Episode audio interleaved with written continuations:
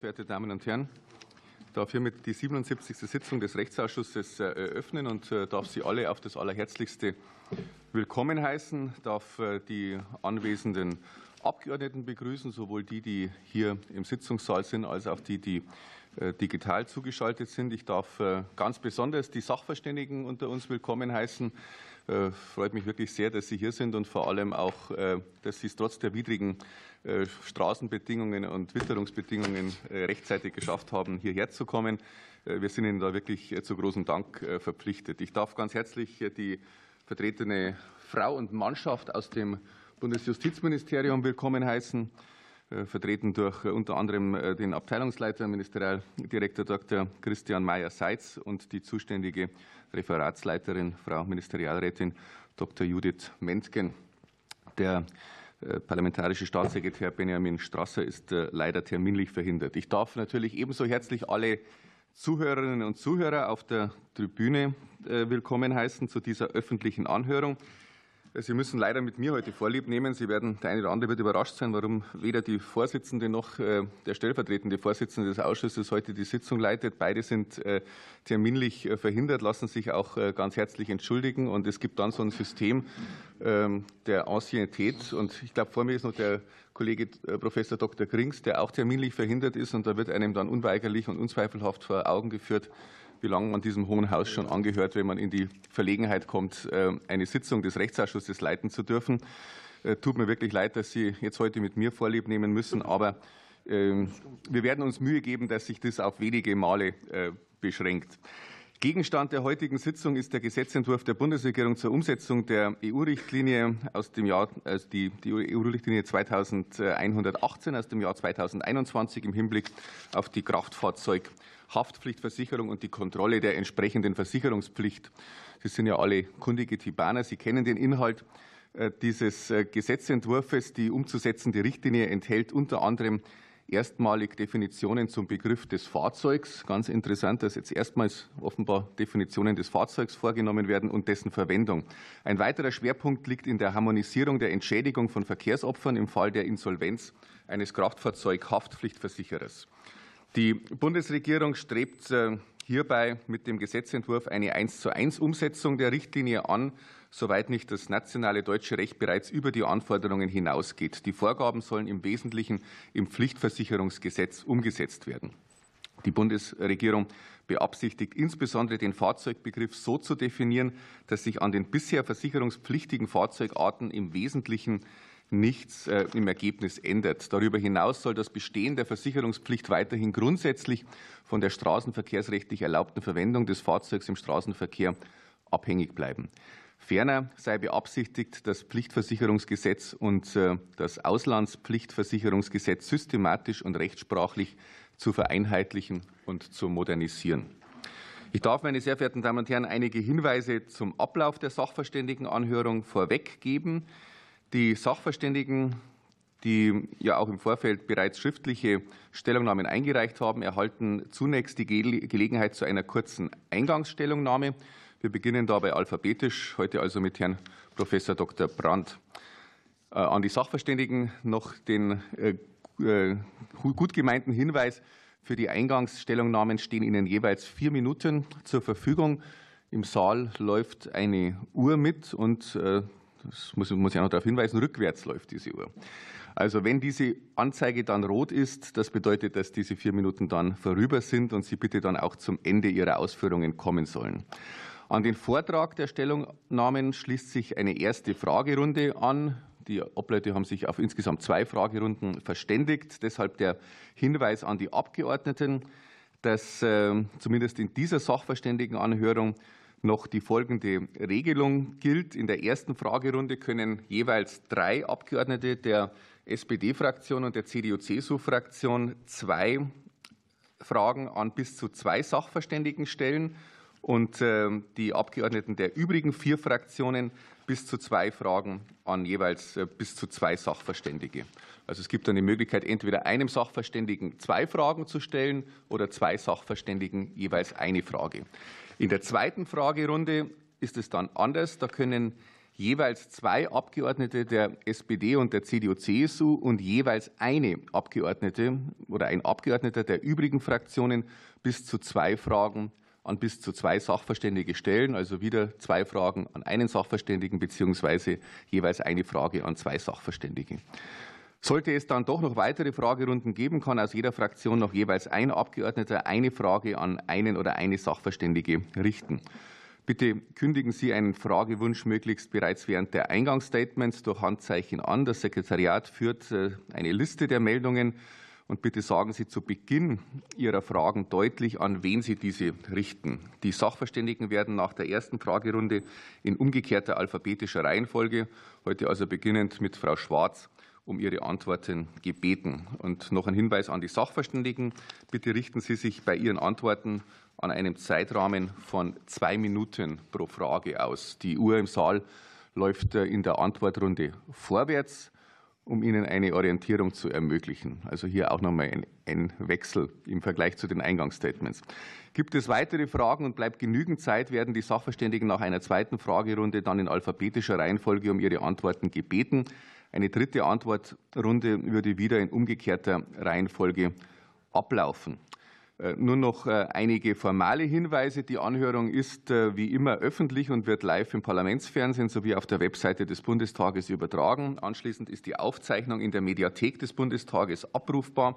Auf der Grundlage der Tonaufzeichnung wird wie immer ein Wortprotokoll erstellt. Ich darf vielleicht noch den Hinweis geben, wir starten jetzt etwas später, zehn nach acht. Ähm, wir sollten auf jeden Fall kurz vor zehn Uhr mit der Anhörung schließen, weil ja wie bekannt um 10 Uhr die Plenarsitzung des äh, Bundestages beginnt.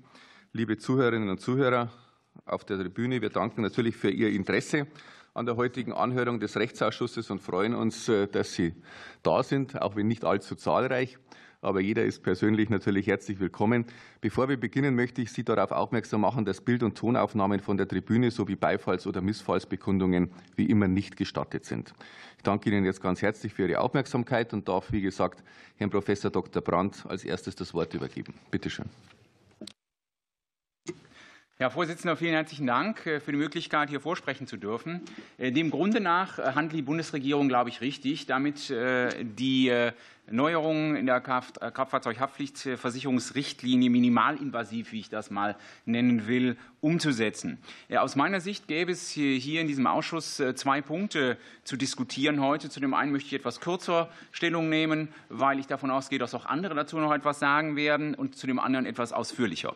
Mein erster Punkt äh, sind die langsam fahrenden Arbeitsmaschinen und Stapler. Ähm, da war es ja bisher so, dass nach 2 Absatz 1 Nummer 6b ähm, des Pflichtversicherungsgesetzes die von der Kfz-Haftpflichtversicherung ausgenommen äh, sein sollten äh, und entsprechend entweder in einer Betriebs- oder einer Privathaftpflichtversicherung abgedeckt waren. Und meines Wissens nach gab es auch keine Marktprobleme mit dieser Lösung. Unser jetziges Problem besteht darin, dass das Richtlinienrecht diese Ausnahme in der bisherigen Form so nicht mehr zulässt und dementsprechend Handlungsbedarf gegeben war. Ähm, Im Wesentlichen ist dieser Handlungsbedarf in dem geplanten Paragraph 2 Absatz 2a des Pflichtversicherungsgesetzes aus meiner Sicht auch gut nachgezeichnet. Es gibt jedoch eine Auffälligkeit, auf die ich gerne den Blick des Ausschusses lenken würde. Und zwar äh, wird hier wiederum die Möglichkeit einer Befreiung ausgedrückt in gleich zwei Absätzen. Im geplanten Absatz 3 des Paragraphen 2 ähm, Pflichtversicherungsgesetz ist es allerdings so, dass die Befreiung dort nur ausgesprochen wird, wenn eine anderweitige Haftpflichtversicherung nachgewiesen wird. Das ist etwas, was äh, nach meiner Lektüre der Richtlinie nicht zwingend erforderlich ist äh, und wo ich äh, den Rechtsausschuss darüber bitten würde, noch einmal nachzudenken, ob das klug ist, dies insoweit über die Richtlinienvorgaben hinauszugehen. Das entspricht ja nicht dem Generalplan der Bundesregierung, eben nicht mehr umzusetzen, als zwingend erforderlich ist. Und ich sehe eine gewisse Gefährdung sowohl der versicherten Gemeinschaften als auch der einzelnen Versicherungsnehmer. Denn wenn ich ein alternatives Versicherungsschema habe, dann muss ich als Versicherungsnehmer auch die Wahl haben, die Möglichkeit haben, mich klug zu entscheiden, was für mich auch die finanziell bessere Lösung des Versicherungsschutzes ist. 2008 ähm, äh, hat äh, der Gesetzgeber angeordnet, dass die kluge Wahl des Versicherungsnehmers insbesondere durch Beratungspflichten des äh, Versicherers abzusichern ist. Er muss den Versicherungsnehmer durch Befragen und Beraten und Begründung seines Rats, den er gibt, zum für ihn passenden Versicherungsprodukt leiten. Ähm, das wären doch sehr, sehr viele Versicherungsnehmer, die hier entsprechend zu leiten wären. Und der zur Verfügung stehende Zeitraum, wenn ich mir Artikel 9 äh, des Gesetzes, das wir hier beraten, anschauen, dürfte kaum ausreichen, um diese Beratungspflichten zu erfüllen. Das ist schlecht für die Versicherungsnehmerinnen und Versicherungsnehmer, weil der Schadensersatzanspruch, den sie erhalten in 6 Absatz 5 Versicherungsvertragsgesetz, entwertet wird, wenn der Gesetzgeber die Versicherer in die Unmöglichkeit hineinführt, wenn sie ihre Beratungspflichten zeitlich gar nicht mehr erfüllen können. Das liegt ein bisschen daran, dass wir jetzt äh, am Ende der Versicherungsperiode angekommen sind. Die Innovationen der Versicherungsverträge für die nächste ähm, Versicherungsperiode im Wesentlichen schon erfolgt sind ähm, und äh, dass wir deswegen in eine Schwierigkeit geraten. Ähm, abgesehen von diesen Übergangsschwierigkeiten, das ist ja ein Problem, was wir sicherlich auch noch hören werden, ähm, stellt sich auch generell die Frage, warum äh, möchte ich unbedingt diese anderweitige ähm, Haftpflichtversicherung entsprechend anordnen? Ich sehe, das ist schon die erste Mahnung, deswegen sollte ich meinen zweiten Beitrag auch noch anbringen hier. Der betrifft äh, den zweiten Punkt, der meines Erachtens diskussionswürdig ist. Da geht es um die Mitversicherung von Motorrennen in der Kraftfahrzeughaftpflichtversicherung. Bisher schließen wir die aus, wenn es sich um genehmigte Rennen handelt. Wenn es sich um nicht genehmigte Rennen handelt, dann äh, ist das nach geltendem Recht eine Obliegenheitsverletzung. Das soll nach dem neuen Recht anders sein. Wir werden auch dazu noch etwas hören. Ich möchte dazu in den verbleibenden Sekunden noch eine rechtstechnische Anmerkung, die mir aber wichtig zu sein scheint, anbringen. Es ist geplant, einen Risikoausschluss vorzusehen im neuen Paragraphen 4 Nummer 4 ähm, des äh, Pflicht, äh, Entschuldigung, der Kraftfahrzeugpflichtversicherungsverordnung. Ähm, dieser Risikoausschluss könnte ähm, in der Rechtspraxis, wenn er umgesetzt wird, unwirksam sein, weil es eigentlich gar kein Risikoausschluss, sondern eine sogenannte verhüllte Obliegenheit ist. Ähm, das bedeutet, dass der Versicherer vorspiegelt, es würde objektiv bei Vorliegen bestimmter Kriterien der Versicherungsschutz versagt, tatsächlich aber auf ein Verhalten des Versicherungsnehmers, nämlich des Nichtbesorgen alternativen Versicherungsschutzes, abgestellt wird. Ähm, das hat die Rechtsprechung zuletzt als intransparent im Sinne des AGB-Rechts bezeichnet und dementsprechend sollten wir darüber vielleicht sprechen, ob eine solche Regelung sinnvoll ist. Äh, ebenfalls sollten wir über die anschließende Obliegenheit noch sprechen, die meines Erachtens gegen die Grundsätze des Obliegenheitenrechts verstößt. Kann ich gerne weiter ausführen, aber ich glaube, meine Zeit ist jetzt abgelaufen und ich danke sehr das herzlich für die Gelegenheit, das schon mal anbringen richtig, zu können. Herr Professor Dr. Brandt, danke Ihnen ganz herzlich für Ihre Ausführungen. Ich darf jetzt das Wort äh, übergeben Frau Käfer-Rohrbach, stellvertretende Hauptgeschäftsführerin des Gesamtverbandes der deutschen Versicherungswirtschaft. Liebe Frau Käfer-Rohrbach, Sie haben das Wort. Vielen Dank, Herr Vorsitzender, sehr geehrte Damen und Herren. Vielen Dank für die Gelegenheit, Ihnen die Position der Versicherungswirtschaft erläutern zu dürfen.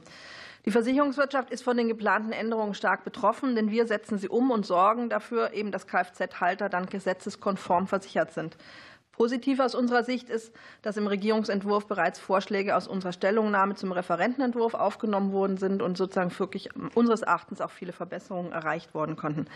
Der Regierungsentwurf verfolgt unseres Erachtens auch den richtigen Ansatz nämlich die EU-Richtlinie zur Kfz-Haftpflichtversicherung eins zu eins in nationales Recht umzusetzen, es sei denn, dass das Schutzniveau im nationalen Recht schon heute höher ist. Die Verkehrsopfer sind in Deutschland bereits auf sehr, sehr hohem Niveau geschützt.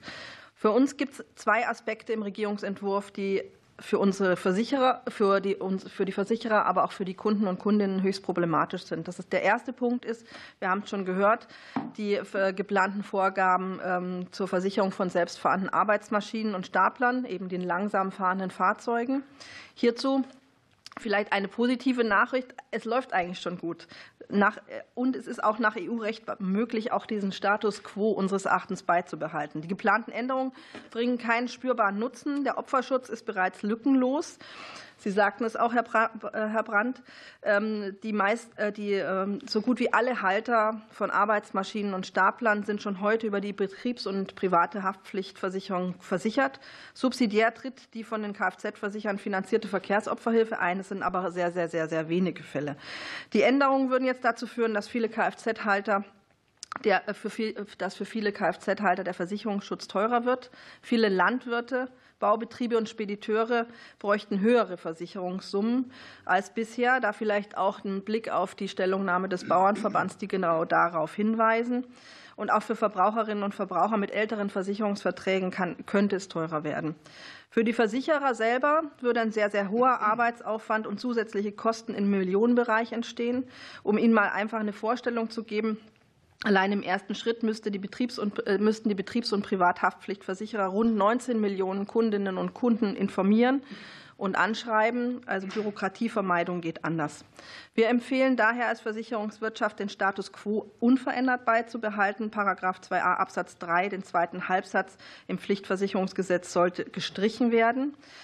Falls Sie das nicht für gangbar halten, gebe ich Ihnen auch eine Alternative als Idee, müsste zumindest im Paragraph 2a Absatz 3 Pflichtversicherungsgesetzentwurf klar geregelt werden, dass eine übliche allgemeine Haftpflichtversicherung die gesetzlichen Anforderungen der Versicherungspflicht erfüllt.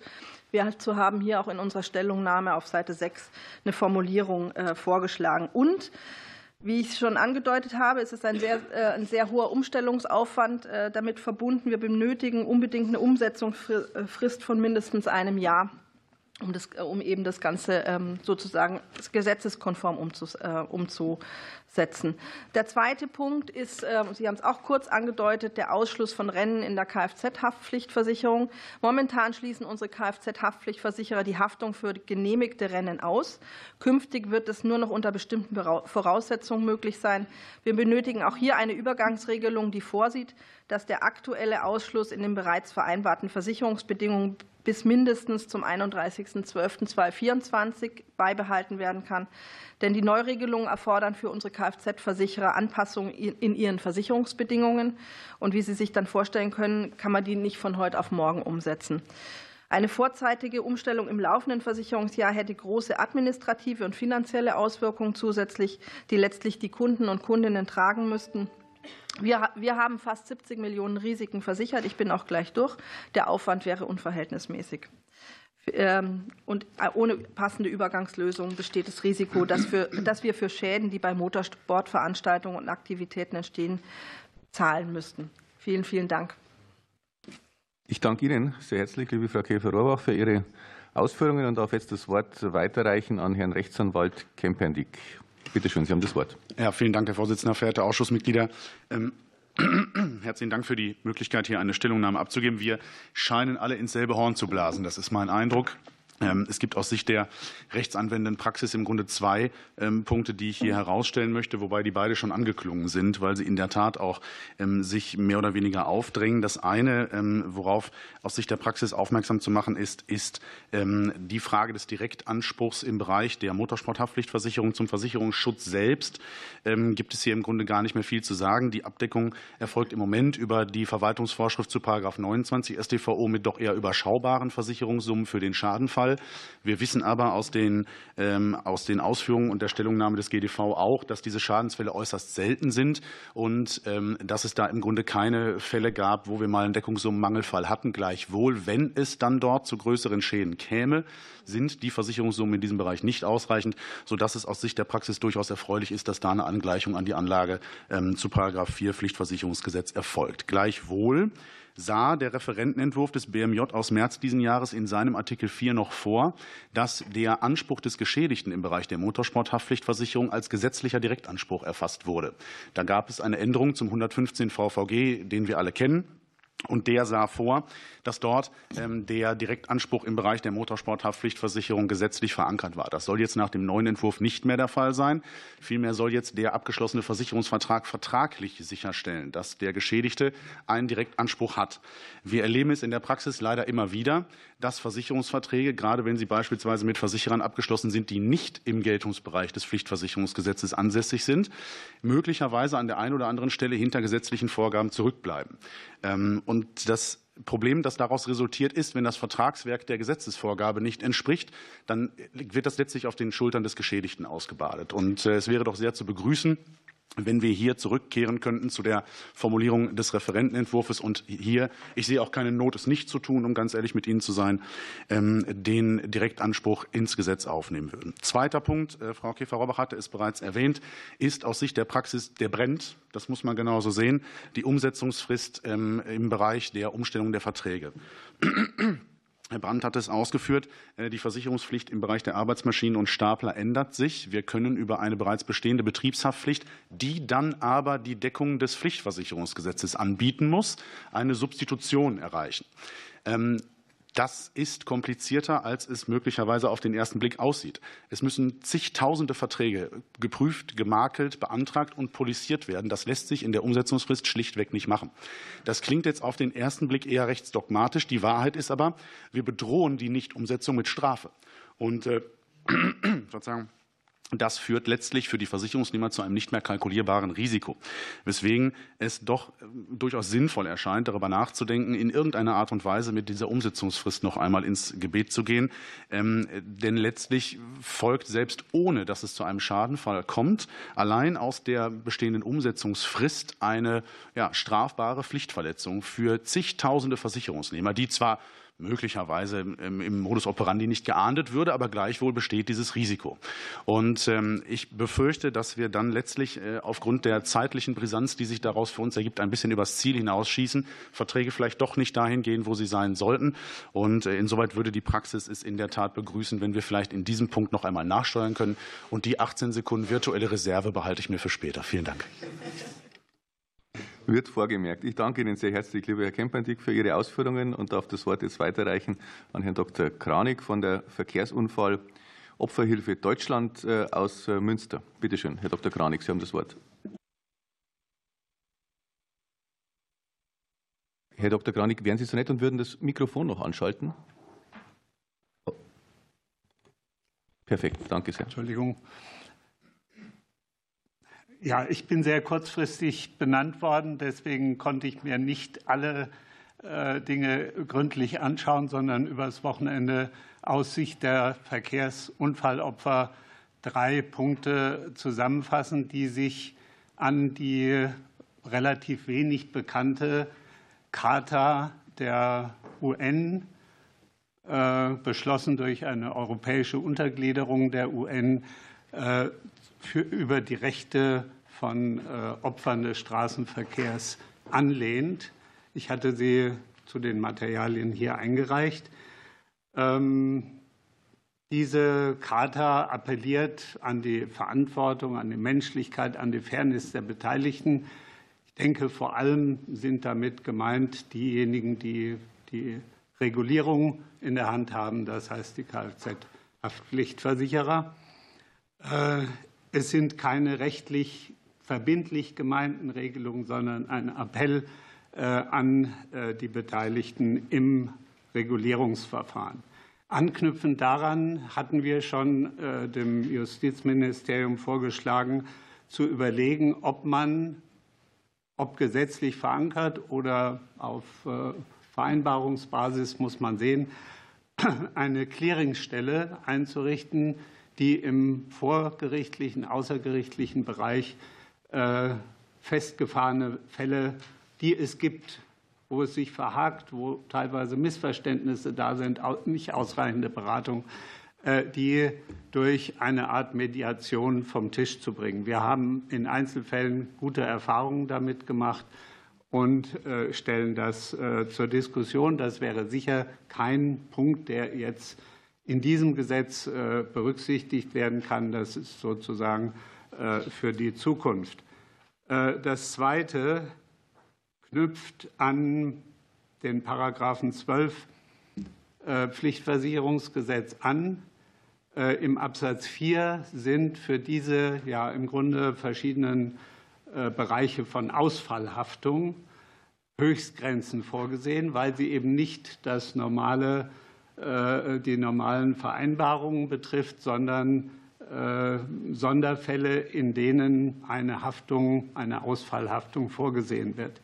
Diese Höchstgrenzen sind im Regelfall wohl ausreichend. ich habe mich aber intensiver mit den Problemen der, der Nutzung von äh, Kraftfahrzeugen als Waffe, denken Sie an den Breitscheidplatz vor sieben Jahren, äh, beschäftigt. Und in solchen Fällen, wenn man mal einen Parallelfall in Frankreich, in Nizza, sich anschaut, wo es zig Tote gab und hunderte Verletzte, da reichen diese äh, Höchstgrenzen nicht mehr aus. Von daher ist unser Vorschlag über die, diese Höchstgrenzen, über eine Anhebung dieser Höchstgrenzen äh, nachzudenken. Das wäre sicherlich im jetzigen Verfahren noch möglich. Wie im Einzelnen kann ich mich vielleicht nachher noch äh, äußern. Und das Dritte ähm, ist äh, die Frage, die heute einerseits im Paragraph 3a Pflichtversicherungsgesetz und zum anderen äh, in dem neuen Paragraph 18 zu dem Insolvenzfonds geregelt ist, und zwar äh, wie schnell unverzüglich sind Teilleistungen zu erbringen. Es ist doch häufig so, dass die Versicherer einen Gesamtvergleich schließen wollen und abwarten, bis alle Punkte abgearbeitet sind. Da warten die Versicherten häufig lange Zeit auf die Zahlung. Im Sozialrecht, aus dem ich komme, gibt es eine Regelung über Vorschüsse, Paragraph 42 SGB I. Also das, was unstreitig ist, sollte auch schnell ausgezahlt werden. Danke sehr. Ich danke Ihnen sehr herzlich, lieber Dr. Kranig, für Ihre Ausführungen und darf jetzt das Wort weiterreichen an Frau Sandra Schwarz, Geschäftsführerin des Deutschen, Grünen, des, des Deutschen Büros Grüne Karte e.V. und Verkehrsopferhilfe e.V. aus Berlin. Bitte, Frau Schwarz, Sie haben das Wort. Vielen Dank, Herr Vorsitzender. Guten Morgen. Sie haben es ja gerade gesagt, Verkehrsopferhilfe e.V. Verkehrsopferhilfe e.V. wird gerne synonym benutzt mit Garantiefonds oder auch Entschädigungsfonds. Und äh, ich denke, es ist nicht vermessen zu sagen, dass durch die Änderungen, die durch die Umsetzung der Richtlinie in nationales Recht erfolgen werden, der Entschädigungsfonds die Institution ist, die am meisten von Neuigkeiten, Neuerungen betroffen ist. Wir haben zum einen den Wegfall der Subsidiarität in einigen Fallkonstellationen. Das bedeutet, der Entschädigungsfonds, der ja seiner Idee nach geschaffen wurde, um Härten abzufangen, hat in Zukunft aufgrund des Wegfalls der Subsidiarität, die übrigens einer korrekten Umsetzung der Richtlinie geschuldet ist, also das ist jetzt kein Kritikpunkt, ähm, künftig eine Mehrzahl an Fällen zu bewältigen, da diese Fälle schon mal dem Entschädigungsfonds zugeschrieben waren, ungefähr gute 20 Jahre her ist das Ganze, wissen wir auch, was auf den Entschädigungsfonds ungefähr zukommen wird an Mehraufwand. Das ist nicht unerheblich.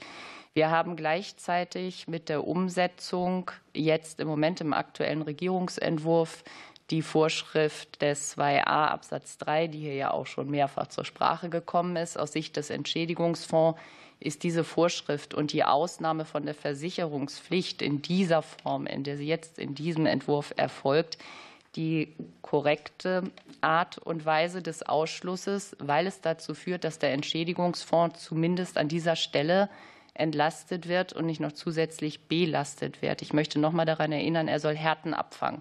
Er soll aus Sicht des europäischen Richtliniengebers immer dann da sein und Opfer schützen.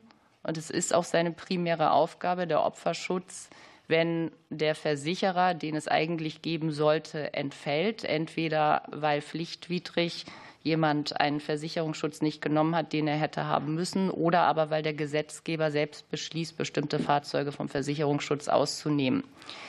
Und wenn man sich die Richtlinie in der jetzigen Form anschaut, dann würde eine Ausnahme, wie sie bisher vorgenommen wurde, dazu führen, dass der Entschädigungsfonds wieder mal zusätzlich weitere Fallkonstellationen in sein Portfolio bekommt, die er heute noch nicht hat. Das sind Unfälle auf reinem, ich nenne es jetzt mal Privatgelände. Das ist im Gesetz natürlich etwas anders umschrieben, aber Das Ganze hat den Hintergrund, dass der europäische Gesetzgeber eben, wie es ja auch in der Gesetzesbegründung steht, die Trennung aufgegeben hat. Öffentliche Straßen, Wege und Plätze und Privatgelände. In der Form kann man eben den Versicherungsschutz und die Versicherungspflicht nicht mehr an diese Kriterien anknüpfen. Und das, ich weiß, es ist sehr komplex, würde dazu führen, behalten wir alles so bei, wie es wäre, würde der Entschädigungsfonds zusätzlich zu dem Wegfall der Subsidiarität noch weitere Fälle bekommen, mit denen er dann belastet wird. Und da wenn ich sage, der Entschädigungsfonds wird damit belastet, dann bedeutet das natürlich die Gemeinschaft derjenigen, die den Entschädigungsfonds finanzieren. Das sind die Kraftfahrzeughaftpflichtversicherer und die Kraftfahrzeughaftpflichtversicherer generieren letztlich ja auch Einnahmen über die Versicherungsprämien für eine Kfz-Versicherung. Das heißt, diejenigen, die sich ordentlich versichern, bezahlen alles mit, wenn man es mal sehr platt ausdrückt, was diejenigen, die nicht ordentlich versichert sind, nicht tun. Der Insolvenzfonds ist die zweite große Baustelle für die, den Entschädigungsfonds. Der Insolvenzfonds ist ähm, etwas Neues. Der Insolvenzfonds ist erstmalig institutionalisiert, in allen Mitgliedstaaten erforderlich. Und hier gibt es aus Sicht des Entschädigungsfonds, der bisher in der Eigenschaft als Entschädigungsfonds zuständig war für Insolvenzen, insoweit Neuerungen, als dass die Satzung künftig, die immer schon durchs Justizministerium zu genehmigen war, auch noch mit dem Finanzministerium abzustimmen ist. Da sehen wir ein, eine erhöhte Bürokratie, einen, einen Schritt zu viel. Das andere Thema ist für den Insolvenzfonds die Frage, wie ist die Finanzierung künftig ausgestaltet? Und da wäre es aus unserer Sicht sehr viel sachgerechter und praktikabel bereits im Gesetzestext zu finden, dass nicht nur die Verwaltungskosten, wie es vorgesehen ist, sondern auch die Schadenkosten künftig nach einem Verteilerschlüssel sachgerecht aufgeteilt werden können. Vielen Dank. Vielen herzlichen Dank, Frau Schwarz, für, Ihre, für Ihr Eingangsstatement. Ich darf allen Sachverständigen ganz herzlich danken für die sehr instruktiven und einblickgebenden Einführungsstellungnahmen. Wir kommen jetzt, wie schon angekündigt, zur ersten Fragerunde. Die erste Frage hat die Frau Kollegin Litschina Bode gestellt. Bitte schön, Frau Kollegin. Ja, vielen Dank, Herr Vorsitzender. Sehr geehrte Sachverständige, vielen Dank für Ihre Stellungnahmen und Ihre Eingangsstatements. Ähm, wie wir gehört haben, ist der Gesetzesentwurf im Kern ja eine 1 zu 1 Umsetzung der Richtlinie. Insbesondere jetzt möchte ich noch mal auf den Punkt der langsam fahrenden Kfz eingehen. Und äh, da geht meine erste Frage an Sie, Frau Schwarz. Ähm, hinter dieser Regelung steht ja im Kern die Frage, wer für diese Schadensfälle zukünftig aufkommen soll, die eben bisher keine, keiner Versicherungspflicht unterlagen. Und ähm, Sie plädieren dafür, dass die Kfz-Halter, also die, die die Fahrzeuge benutzen, haften sollen und nicht der solidarische Entschädigungsfonds. Können Sie diesen Standpunkt einmal noch mal, vielleicht noch mal ausführen, ähm, wie sich das äh, genau darstellt und dann vielleicht auch noch mal genauer darstellen, wie, wie der Ausblick in die Zukunft aussehen würde, wenn wir nämlich ähm, an der Stelle eben keine Änderung vornehmen würden und die Richtlinie so nicht umsetzen würden. Das mache ich. Vielen herzlichen Dank, Frau Kollegin Regina Bode. Die nächste Frage hat der Kollege Ingmar Jung. Ja, vielen Dank ähm, auch für die Stellungnahmen. Ich will ähm, auf die Frage dieser Übergangsfrist schauen, die ja von verschiedenen ähm, Sachverständigen jetzt vorgetragen wurde. Ähm, vielleicht zunächst, Frau Käfer-Rohrbach, wenn Sie nochmal, Sie haben sinngemäß gesagt, dass in so kurzer Frist unverhältnismäßig und zu hohen Kosten führt. Vielleicht, wenn Sie das nochmal konkretisieren können.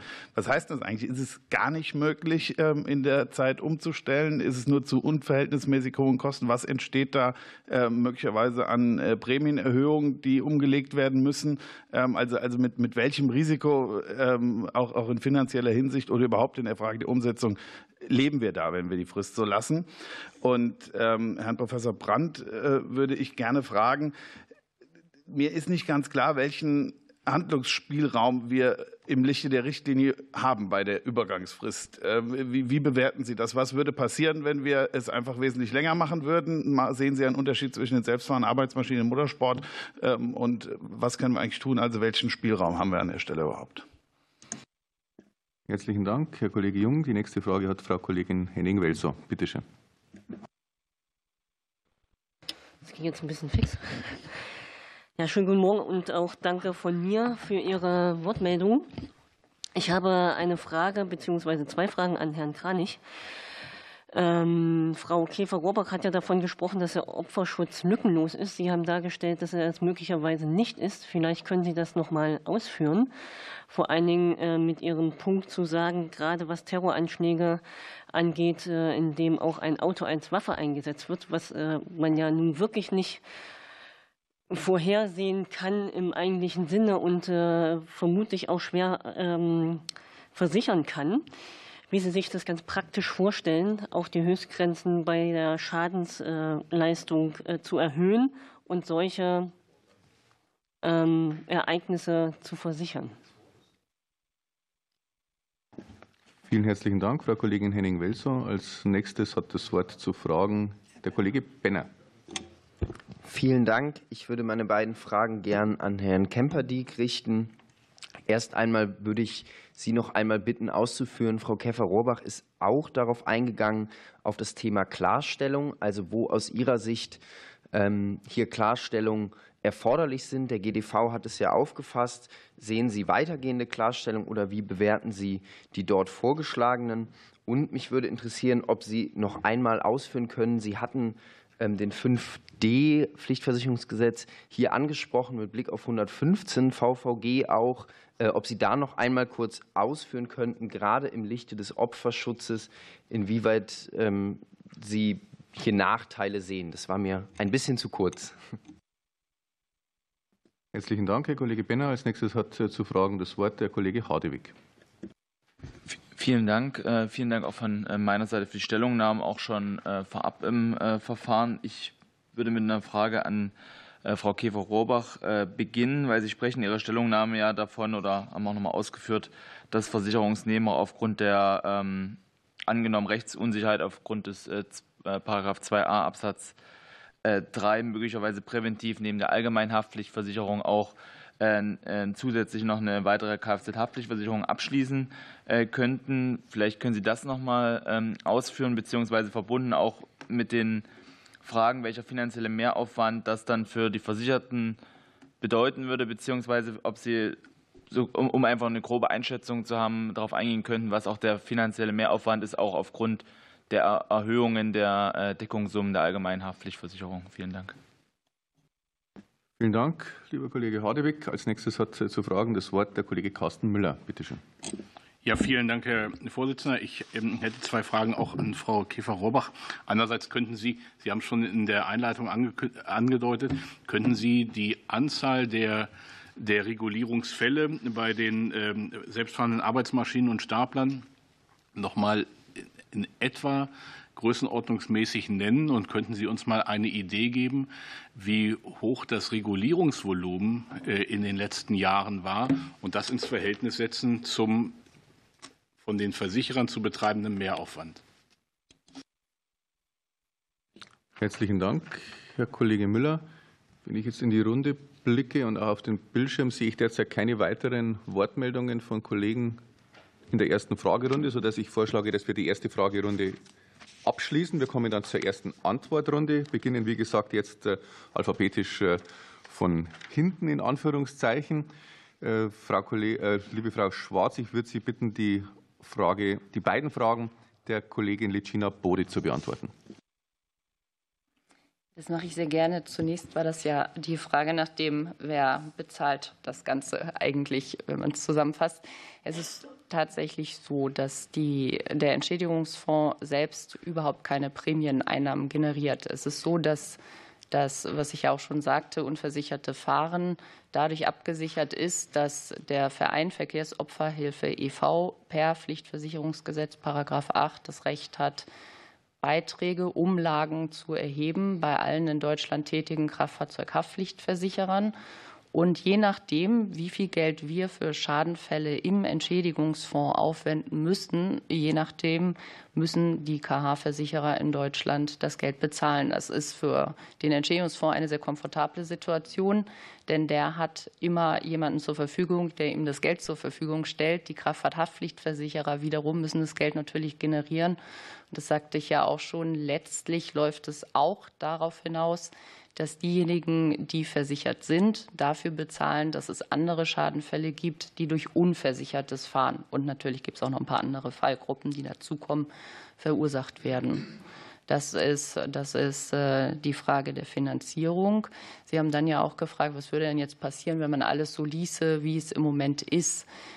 Da kann man nur sagen, das weiß keiner. Das ist genau die große Blackbox. Das, was wir natürlich wissen, ist, wie viele Unfälle gab es denn in den letzten Jahren mit den sogenannten Unversicherten, also nicht pflichtwidrig Unversicherten, sondern Unversicherten selbstfahrenden Arbeitsmaschinen und Stapler bis 20 km/h. Die mussten ja nicht versichert sein.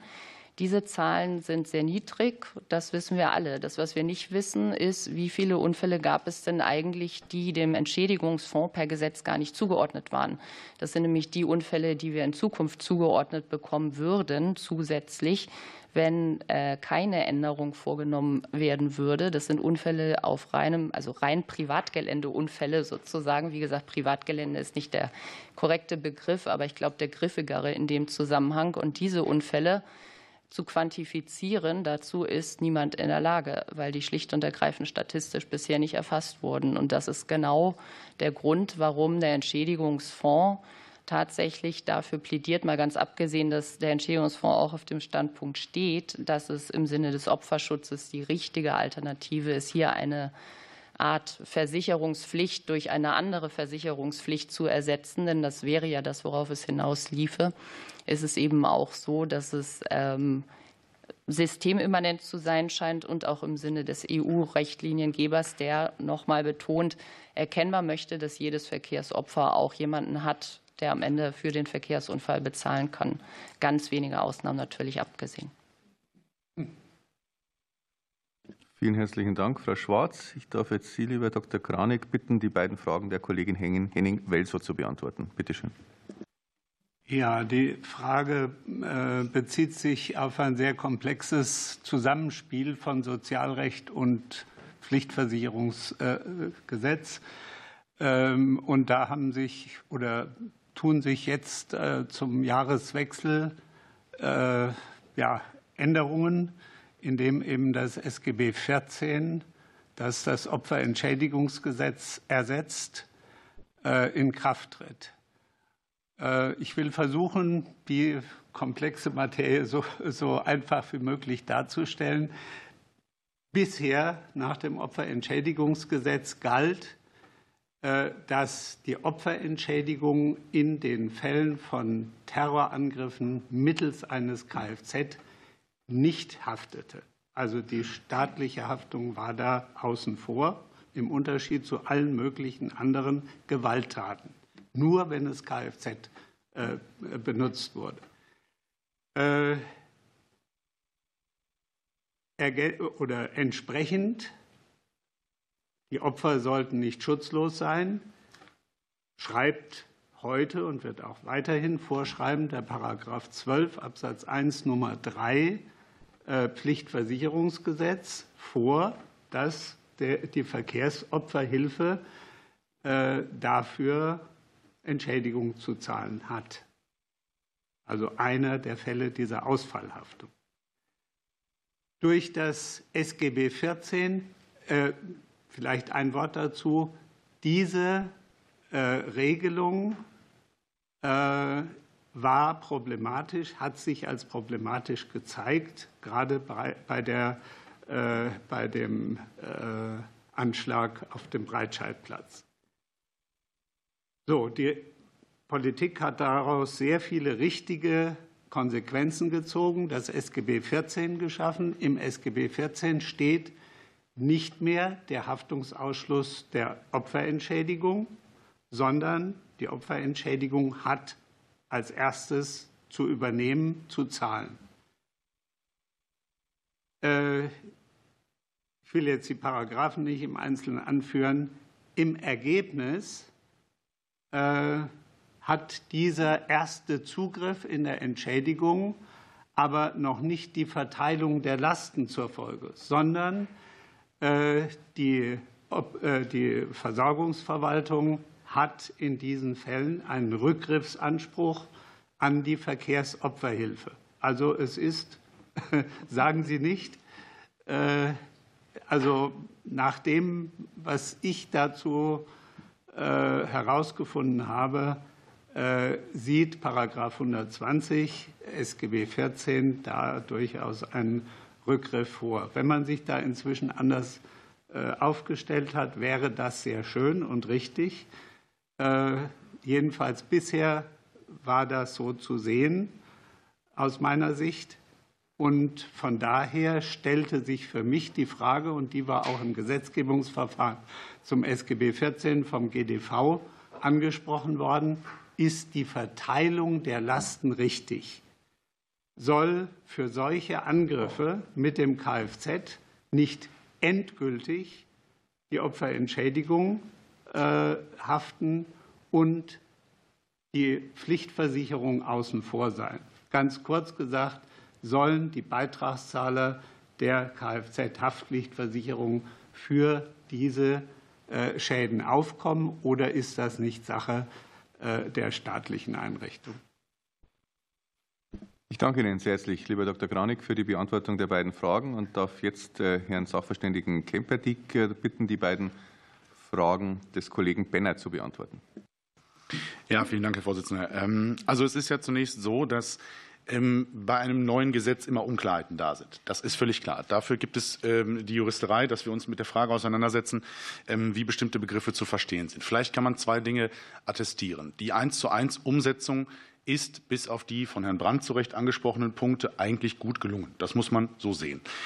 Es gibt keine ähm, größeren Probleme, wo man jetzt sagen würde, es ist unklar, wie sich der eine oder andere Akteur in dem System zu verhalten hätte. Das ist schon so. Es ergeben sich natürlich ähm, gewisse Notwendigkeiten aus der Umsetzung. Ähm, Herr Professor Brandt hatte schon völlig zu Recht den Fokus gelegt auf die Regelung in der Kfz-Pflichtversicherungsverordnung, über die Sie möglicherweise gleich auch noch kurz was sagen werden. Da ist es, wenn man in dem Begriff der Klarheit oder Unklarheit bleibt, in der Tat ein Problem, ähm, weil ähm, auch das hat Herr äh, Professor Brandt richtig gesagt, wir hier eben nicht über den eigentlich vorgesehenen Risikoausschluss bzw. die Obliegenheit sprechen, so sind diese beiden Normen ja nun mal konzipiert, sondern wir sprechen hier über eine verhüllte Obliegenheit, die sich im Paragraphen 4 der Kfz-Pflichtversicherungsverordnung in Nummer 4 wiederfinden würde. Und im Bereich des Paragraphen 5 stellt sich die Frage, ob das überhaupt eine Obliegenheit ist.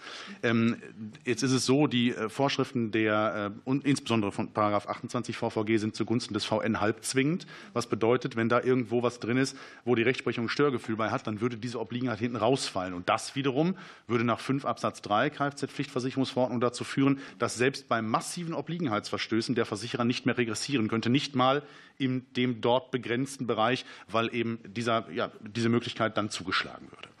Ähm, zu Ihrer Frage, was den ähm, Direktanspruch äh, im Bereich der Motorsporthaftpflichtversicherung angeht.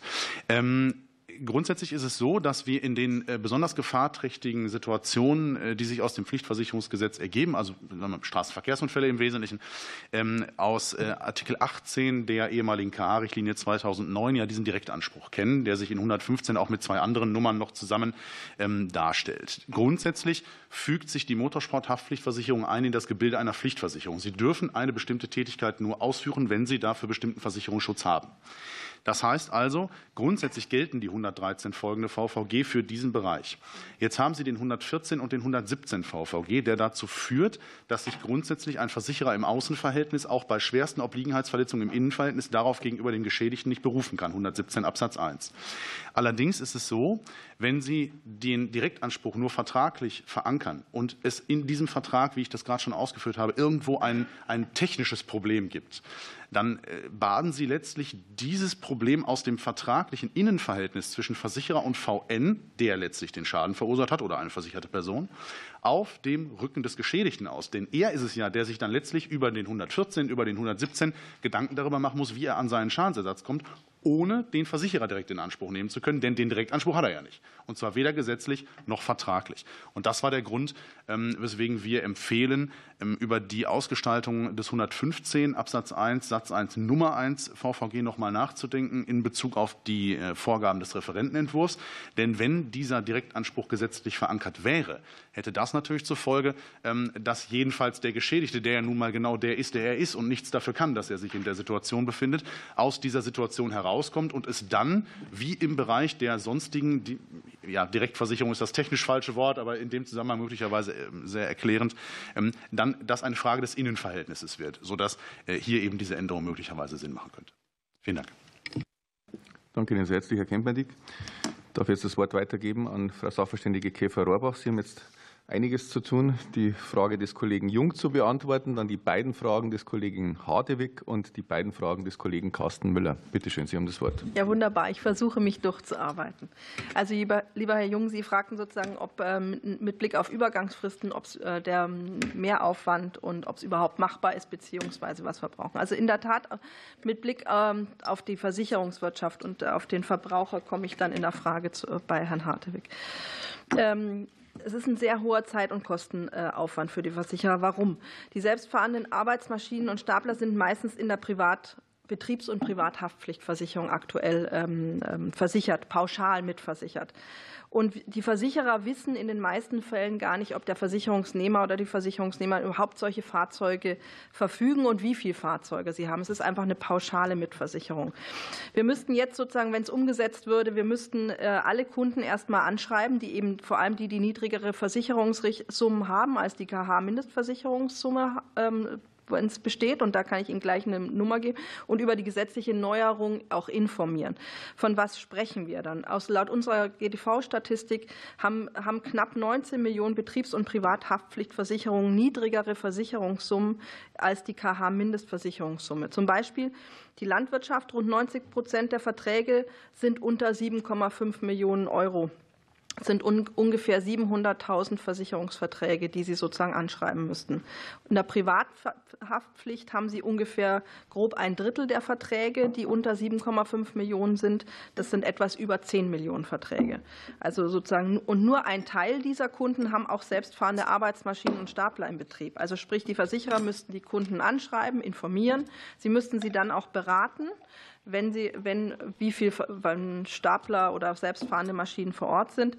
Äh, und ihnen auch gegebenenfalls ein neues Versicherungsangebot machen. Also das können Sie sich vorstellen, dass es ein relativ hoher Aufwand ist, also auf Seiten der Versicherung und auch aber auf, auf Seiten der Kundinnen und Kunden, die natürlich sich überlegen müssen, wie sie die, den Versicherungsschutz ähm, jetzt decken wollen. Also weil alternativ zu einer Privat-, äh, Betriebs- oder Privathaftpflicht können Sie natürlich auch noch überlegen, eine Kfz-Haftpflichtversicherung ähm, abzuschließen über solche für Ihre Stapler. Also dementsprechend ist es insofern allein von der Summe ein sehr hoher Aufwand. Das ist nicht, heißt nicht, dass sie sozusagen die Übergangsfristen, dass es nicht umzustellen ist, aber wenn man sozusagen nicht den Status quo beibehält, sondern eben eine Anpassung machen will, brauchen wir eine Umsetzungsfrist von mindestens, einem Jahr, um, dieser, um das sozusagen anzupassen, die ganzen Verträge. Äh, da bin ich, jetzt bin ich bei äh, Herrn Hartewig mit Blick auf was äh, drohend, drohende Belastung für die Versicherungsnehmerinnen oder Versicherungsnehmer. Sprich, ähm, Sie haben nach der aktuell haben eben fast alle Halter von selbstfahrenden Arbeitsmaschinen und Stapler eine Betriebs- oder Privathaftpflichtversicherung. Und die Versicherungssummen waren bislang auskömmlich. Also wir kennen keinen Fall, wo die Versicherungssummen nicht ausreichend waren. Nach der geplanten Änderung brauchen eben diese Halter entweder eine Kfz-Haftpflichtversicherung, die ist in der Regel teurer als eine Privat-, äh, Betriebs- oder Privathaftpflichtversicherung, oder sie brauchen eben eine Betriebs- und Privathaftpflichtversicherung mit einer Versicherungssumme in Höhe von der KH-Mindestversicherungssumme von 7,5 Millionen für Personenschaden, 1,3 Millionen Euro für Sachschäden und 500.000 Euro für Vermögensschäden. Also sprich, viele Landwirte vor allem, die haben aktuell eine Versicherungssumme von 3 Millionen Euro pauschal für Personen- und Sachschäden. Wenn sie diese auf 10 Millionen Euro pauschal erhöhen müssen, äh, müssen die Versicherer und auch die Rückversicherer natürlich viel mehr Kapital als bisher bereitstellen. Das kann eben zu teuren Versicherungsbeiträgen führen. Ähm, kartellrechtlich kann ich Ihnen keine einzelnen Ausgaben, wie die Prämien sich entwickeln, aber Sie können sich vorstellen, wenn Sie eben die Summe so anheben müssen, kann das natürlich äh, Auswirkungen haben. Ähm, und natürlich haben Sie auch noch nebenbei bemerkt, ähm, Fahrzeughalter, die jetzt eben gegen den geplanten Versicherungsvorgaben verstoßen, machen die sich auch noch strafbar. Also das kommt vielleicht auch noch als zusätzliche Belastung drauf, was jetzt ja nicht der Fall ist. Dann versuche ich, ich hoffe, das war, ich habe alles abgedeckt. Ansonsten fragen Sie gerne noch mal nach. Dann komme ich zu Herrn Müller, äh, der mich gebeten hat, die Anzahl der Fälle von selbstfahrenden Arbeitsmaschinen ins Verhältnis zu setzen. Ähm, also wir haben Stand jetzt, ähm, die Verkehrsopferhilfe ähm, leistet aktuell nur äh, subsidiär. Also wenn praktisch also keine Versicherung besteht oder sie nicht ausreicht. Uns sind keine Schadensfälle bekannt, in denen der Versicherungsschutz für Arbeitsmaschinen und Stapler in der Betriebs- und Privathaftpflicht nicht ausgereicht hätte. Und laut unserer Schadenstatistik ähm, hat ähm, der VHO, also aber da kann äh, die Sandra Schwarz vielleicht noch mal besser drauf ähm, äh, rekurrieren, sind die Schäden durch selbstfahrende Arbeitsmaschine waren in den fünf äh, vergangenen Jahren lagen, können wir nur acht Fälle und der Durchschnitt, die durchschnittliche Schadenzahlung waren, betrug rund 3.900 Euro. Also es ist sehr, sehr überschaubar. Und ähm, wegen der Umsetzung der EU-Richtlinie muss die äh, Verkehrsopferhilfe künftig Subsidiarität auch für die Schäden leisten, die auf nicht öffentlichem Gelände eintreten. Ja, in der Tat, wie die äh, Kollegin Schwarz sagte, ähm, ist es eine Blackbox. Das können wir nicht voraussehen, wie sich das entwickelt. Wir gehen aber derzeit nicht von einer spürbaren äh, Belastung für die Verkehrsopferhilfe aus. Aber wie gesagt, das ist natürlich ein bisschen in die Glaskugel blicken, aber es ist überschaubar. Ich hoffe, ich habe alle Fragen einigermaßen abgedeckt. Gerne nachfragen sonst. Vielen Dank, Frau Käfer-Rohrbach. Zumindest gibt es keinen kein Widerspruch seitens der Fragesteller, sodass ich davon ausgehe. Wir haben dann noch eine offene Frage des Kollegen Ingmar Jung, die ich bitte von Herrn Professor Brandt beantworten zu lassen. Ja, äh, danke, Herr Vorsitzender. Ich scheine glimpflich davongekommen zu sein mit nur einer Frage. Aber die Frage des Abgeordneten Jung äh, hat es natürlich in sich. Äh, wir haben die Uhr runterlaufen lassen und fragen uns jetzt, wie viel Zeit denn eigentlich noch bleibt und ob wir uns zusätzliche Zeit nehmen können.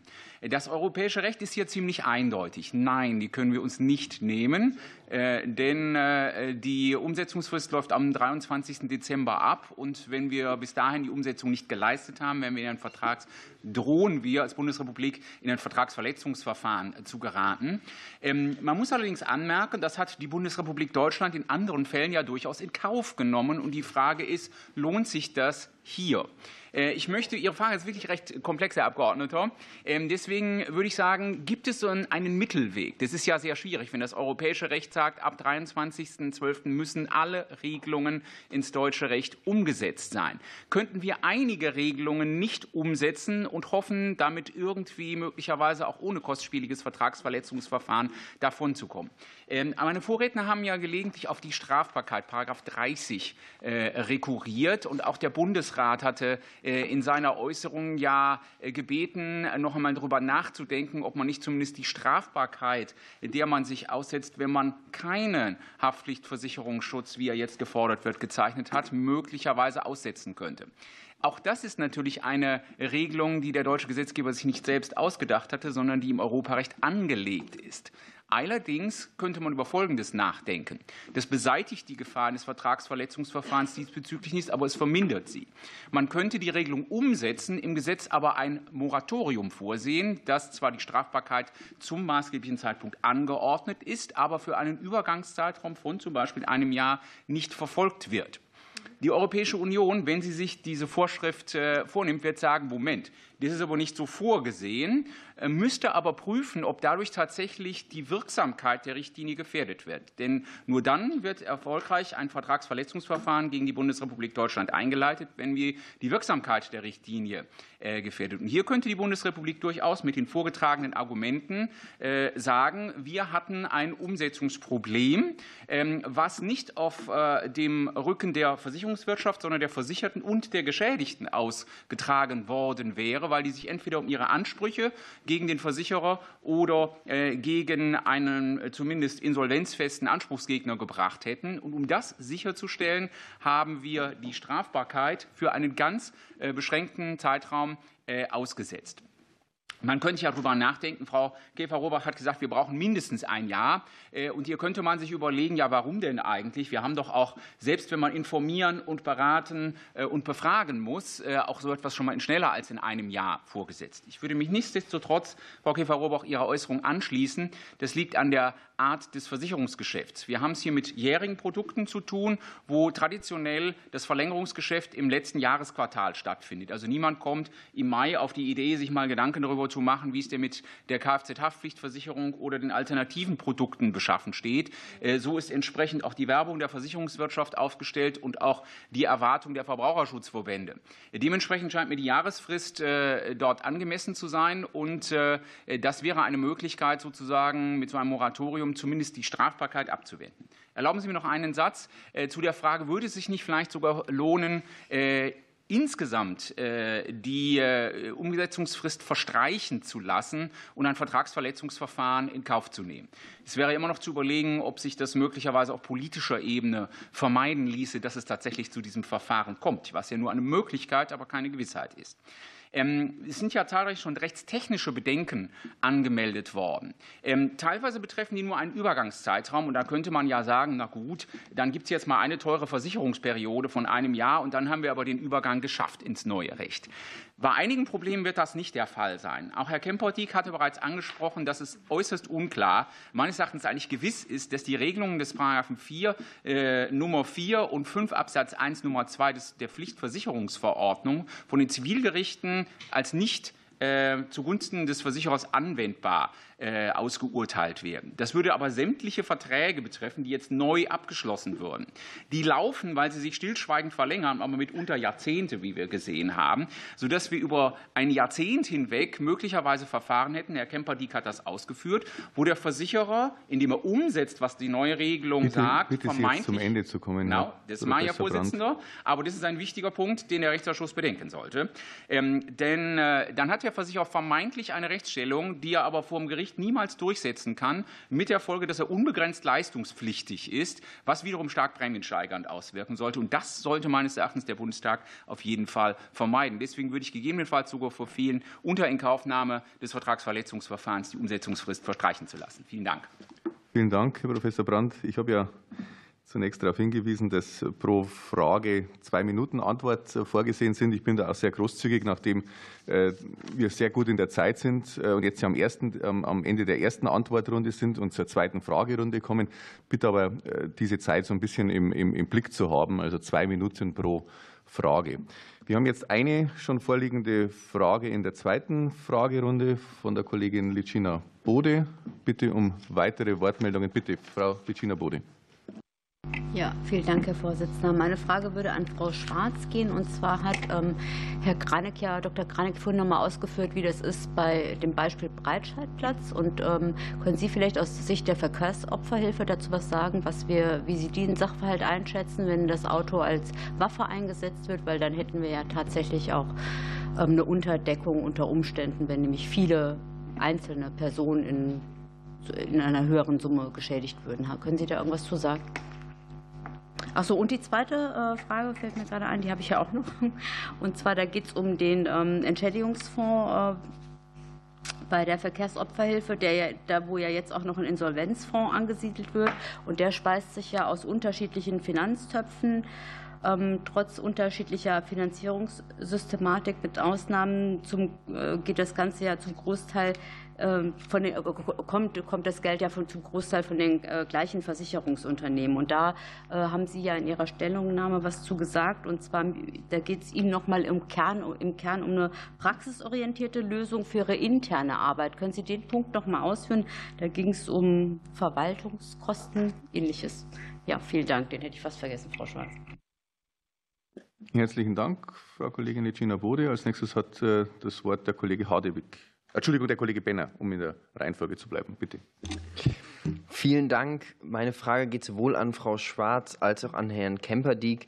Wir haben viel über Opferschutz heute geredet. Könnten Sie noch einmal ausführen, was aus Ihrer Sicht in dieser Umsetzung vor allen Dingen der Effektivierung des Opferschutzes beiträgt und ob Sie noch einmal in aller Kürze sagen könnten, wo vielleicht noch Nachbesserungsbedarf ist. Den Direktanspruch haben wir ja eben schon gehört. Herzlichen Dank, Herr Kollege Benner. Jetzt aber hat der Kollege Hadewig das Wort zu fragen. Vielen Dank, Herr Vorsitzender. Ähm, ich äh, würde gerne noch mal bei Frau Käfer-Rohrbach nachfragen, nur ob ich es richtig verstanden habe, auch in der äh, schriftlichen Stellungnahme zum Thema zur Motorsporthaftpflichtversicherung. Ich hatte im Vorfeld mal verschiedene Akteure im Motorsport auch kontaktiert und da auch eher die Rückmeldung bekommen, dass es eben wenig Auswirkungen hat und mir auch das Thema, was ich auch, oder da auch das einhellige Bild, dass es da keine Versicherungslücken gibt, gerade da die meisten Veranstaltungen ja, die jetzt zum Beispiel unter dem Dach vom Deutschen Motorsportbund sind, sowieso die Versicherung oder die Mindestversicherungssumme von 10 Millionen besteht. Sie haben dann ausgeführt ähm, in der schriftlichen Stellungnahme, dass es halt, oder es ist einleuchtend für mich, dass die, die Umstellung und auch der, der Übergang die Probleme sind und dass das dann entsprechend mit administrativen und finanziellen Auswirkungen verbunden ist. Da nur die, die Rückfrage, die finanziellen Auswirkungen sind nur oder hauptsächlich aufgrund der administrativen des Aufwands und das sind die Kosten oder erwarten Sie dann darüber hinaus weitere stärkere Kosten auch ähm, entsprechend für die Versicherungsnehmer? Vielen Dank. Vielen Dank, Herr Kollege Hadewig. Als nächstes hat der Kollege Dr. Carsten Brodesser das Wort zu Fragen. Bitte schön. Ja, vielen Dank, Herr Vorsitzender. Ich habe eine ganz pragmatische Frage zur Kommunikation gegenüber dem Bürger und die nachfolgende Umsetzung des Pflichtversicherungsgesetzes in der Praxis. Und ich würde meine Frage sowohl an Herrn Professor Brand als auch an Frau Käfer-Rohrbach stellen. Es ist ja allgemein bekannt, dass wenn ich ein Kfz zulasse heute, äh, ich eine Haftpflichtversicherung abschließen muss, weil ansonsten versagt man mir die Zulassung. Ich komme also an die Kfz-Zulassungsstelle und ich muss einen Pflichtversicherungsnachweis beibringen. Ansonsten versagt man mir das Kennzeichen und ich kann das Kfz nicht in den allgemeinen Straßenverkehr einführen. Wenn jetzt eine eigenständige Pflichtversicherung für selbstfahrende Arbeitsmaschinen oder Stapler umgesetzt werden soll, dann gibt es ja auch in Ausnahmefällen Menschen, die keine bestehende Privat- oder Betriebshaftpflicht haben und insofern erstmal Kenntnis davon erlangen müssen, dass sie, wenn sie einen Aufsitzmäher betreiben oder einen Stapler auf privatem Gelände, ich sage mal, eine solche Pflichtversicherung abschließen müssen. Das heißt, es gibt Menschen, die weder von der Versicherungswirtschaft über eine fortlaufende Beratung im Rahmen der Privat- oder Betriebshaftpflicht darüber informiert werden könnten und in, noch von anderer Stelle. Und so stelle ich mir die Frage, was passiert denn in den Fällen, wo ich in einen Baumarkt gehe und kaufe mir einen Aufsetzmäher? Wer informiert mich denn dann über die bestehende Pflichtversicherung, die ich dann abschließen müsste? Ist das der Mitarbeiter im Baumarkt? Weil es gibt ja keine Zulassungsstelle für einen solchen Aufsetzmäher. Denkt man darüber nach, dann infolge dieses Pflichtversicherungsgesetzes auch eine Kennzeichenpflicht für Arbeitsmaschinen einzuführen und eine Drittstelle zu beauftragen mit der Überprüfung eines Pflichtversicherungsschutzes? Und wenn es denn eine anderweitige Beratung beispielsweise beim Kauf dieser Maschine geben sollte, berührt das die Versicherungsvertriebsrichtlinie, die IDD, weil ja über ein Versicherungsprodukt informiert wird und müsste dann infolgedessen auch der Mitarbeiter im Baumarkt Pflichtschulungen absolvieren im Rahmen des Versicherungsverkaufs. Ich weiß, das ist jetzt ein bisschen theoretisch, aber ich stelle mir einfach die Frage, wie ich dieses Pflichtversicherungsgesetz in der Praxis denn tatsächlich auch gegenüber dem Bürger, der es ja befolgen soll, auch pragmatisch umzusetzen hat. Vielen Dank. Vielen Dank, Herr Kollege Dr. Dr. Brodesser. Als nächstes hat die Kollegin Henning-Welsow das Wort zu Fragen. Bitte schön. Vielen Dank. Ähm, Nochmal eine Frage an Sie, Herr Kranich. Sie haben ja vorhin schon mal angedeutet, dass die Clearingstelle zur fairen und zügigen Streitbeilegung wirklich eine wichtige Forderung für die Opfer von Verkehrsunfällen und anderem sind. Ähm, jetzt sieht es ja wohl so aus, dass der Verkehrsgerichtstag sich damit beschäftigt und darüber diskutieren will, wie so eine Clearingstelle aussehen könnte. Wäre jetzt meine ganz banale Frage, ob Sie einfach Ihre Vorstellung davon, wie man das fair und zügig tatsächlich über eine Clearingstelle hinbekommen würde und wie Sie das aufbauen würden. Vielen Dank. Vielen Dank, Frau Kollegin Henning-Welser. Und last but not least in der zweiten Fragerunde der Kollege André, äh, Alexander Müller hat das Wort zu Fragen. Bitte schön. Vielen Dank, Herr Vorsitzender. Ich habe eine Frage an den Herrn Professor Dr. Brandt. Sie haben uns ja vorher in Ihrem Eingangsstatement gesagt, dass die Umsetzung der Richtlinie im Grunde über das, was die Richtlinie fordert, hinausgeht. Und wenn ich Sie richtig verstanden habe, betrifft das im Zusammenhang auch mit den Ausführungen der Kollegin Frau Käfer-Rohrbach insbesondere das Thema der selbstfahrenden Arbeitsmaschinen auf Betriebsgeländen. So nenne ich es jetzt mal. Vorher war von Privatgelände, es ist Betriebsgelände wohlgemeint gewesen, die Rede. Gibt es aus Ihrer Sicht eine Möglichkeit, auf diesen Teil der Umsetzung zu verzichten, ohne mit äh, der Richtlinie in Konflikt zu kommen? Und äh, wenn ja, dann ist es doch die Frage, nachdem das ja in keinem Verhältnis steht, dieser Aufwand und äh, die Zahl der Fälle, die da abgedeckt werden durch diese Verschärfung. Und wenn ja, ähm, wie müsste man das dann gesetzgeberisch bewerkstelligen? Entweder gar nichts aufnehmen in dieses Gesetzeswerk oder eine Erklärung gesetzgeberischer Art hinzuzufügen, um, um klarzustellen, dass man zwar die Richtlinie einhält, aber nicht darüber hinauszugehen bereit ist. Vielen herzlichen Dank, lieber Kollege Axel Müller. Gibt es noch Fragen in der zweiten Fragerunde? Auch virtuell wird nichts angezeigt. Dann beende ich hiermit die zweite Fragerunde und komme zur zweiten Antwortrunde. Wir beginnen jetzt wieder bei Herrn Professor Brandt und ich bitte Sie, die Fragen des Kollegen Dr. Brodesser und des Kollegen Axel Müller zu beantworten. Vielen Dank, Herr Vorsitzender. Ich beginne mit den Fragen vom Abgeordneten Dr. Brotesser. Ähm, wie sollen die Bürgerinnen und Bürger überhaupt davon erfahren? In der Tat, ich habe keine Zulassung. Äh, das gilt äh, für viele Fälle. Auch äh, was die Motorsportveranstaltung anbelangt, da geht es ja nicht nur um genehmigte und zugelassene Rennen, sondern auch um die sogenannten spontanen Rennen, wo auch niemand an der Strecke steht und sagt, Moment, haben wir überhaupt Versicherungsschutz für das, was stattfindet? Ähm, für den Zeitpunkt der Umstellung würde ich sogar sagen, stellt sich das Problem nicht. Also für die Leute, die jetzt bereits entsprechend ihren Aufsitzrasenmäher, den Sie als Beispiel gewählt haben, gekauft haben.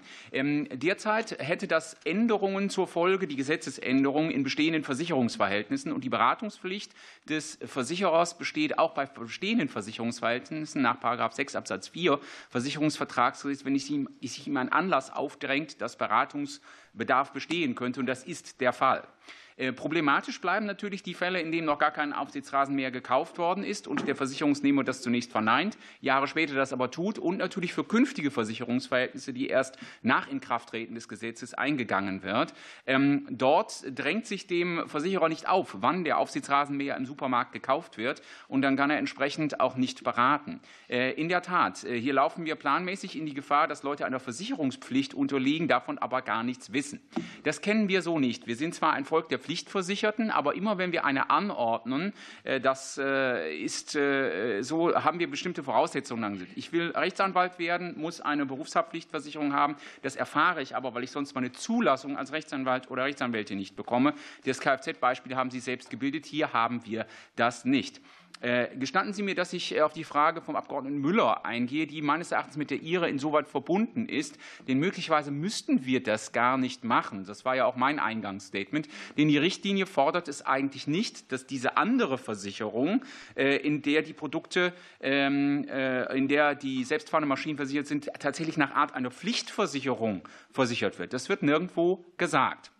Was die Richtlinie sagt, in der Tat, ist, dass äh, wenn kein Deckungsschutz in der Kfz-Haftpflichtversicherung äh, gegeben wird, unter Umständen äh, der von Frau Schwarz schon angeführte Entschädigungsfonds einstandspflichtig ist. Ich möchte aber auf etwas, was bisher noch nicht erwähnt worden ist, eingehen. Hier hat der Gesetzgeber dem Entschädigungsfonds ja durchaus eine Brücke gebaut.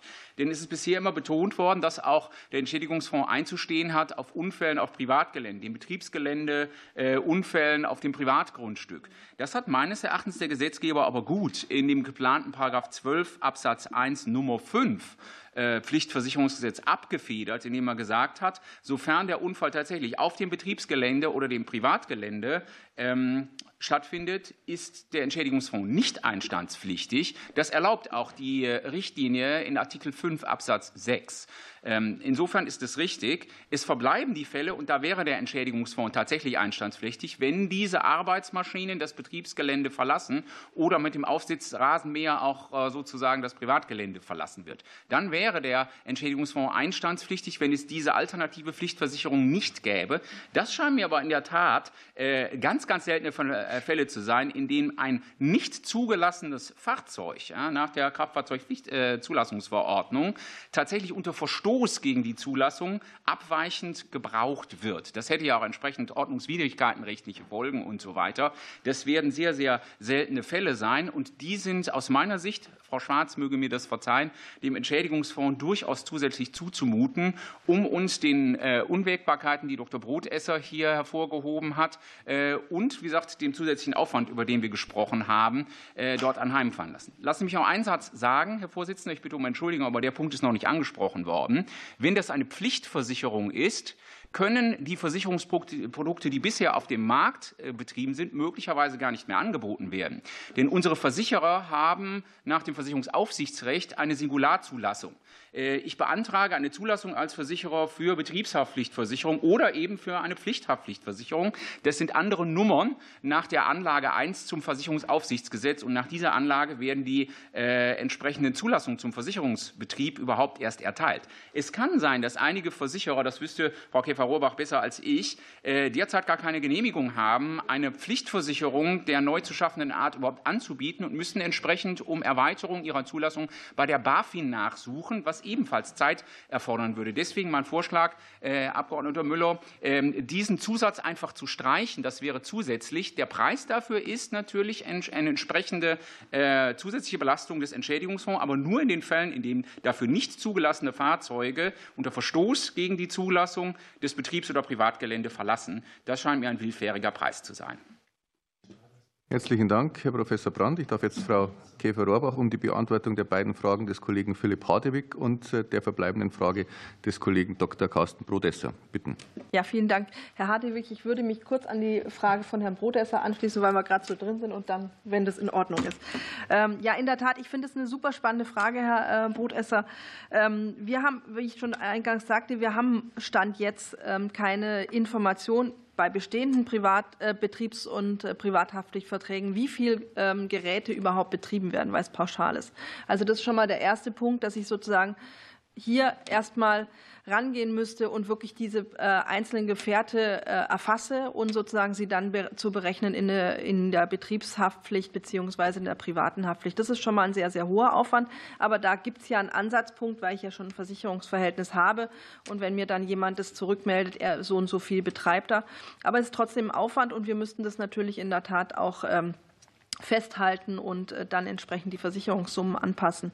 Die spannende Frage ist wirklich, ähm, was passiert mit dem Aufsitzrasenmäher? Es ist wieder, das ist eine herausfordernde Sprache, äh, äh, wer sozusagen ähm, wie die Information ist. Ich, wir hatten gerade kurz uns zugeraunt, E-Scooter ist es ja ähnlich gewesen. Das ist aber natürlich ähm, ähm, sie, es ist eine Informationskampagne. Man muss schauen, dass man wirklich die Menschen informiert, dass sie, wenn sie sowas haben, eine, Haft, äh, eine Privat, entweder, wenn was klarstellen kann, eine ähm, Haftpflichtversicherung brauchen oder auch eine Kfz-Haftpflicht. Ähm, Und dann, dass die Menschen eben wissen, dass wenn sie sich einen Aufsitzrasenmäher kaufen, den sie dann betreiben, eine Haftpflichtversicherung in irgendeiner Form brauchen. Das ist eine Herausforderung. Also wie gesagt, man kann natürlich einen Ansatz nehmen, wenn Sie haben ja in der Regel, wenn Sie ein ähm, Rasenmäher hätten, haben Sie ja meistens auch ein Haus dazu. Da gibt es natürlich einen Ansatz, wenn Sie eine Wohngebäudeversicherung haben.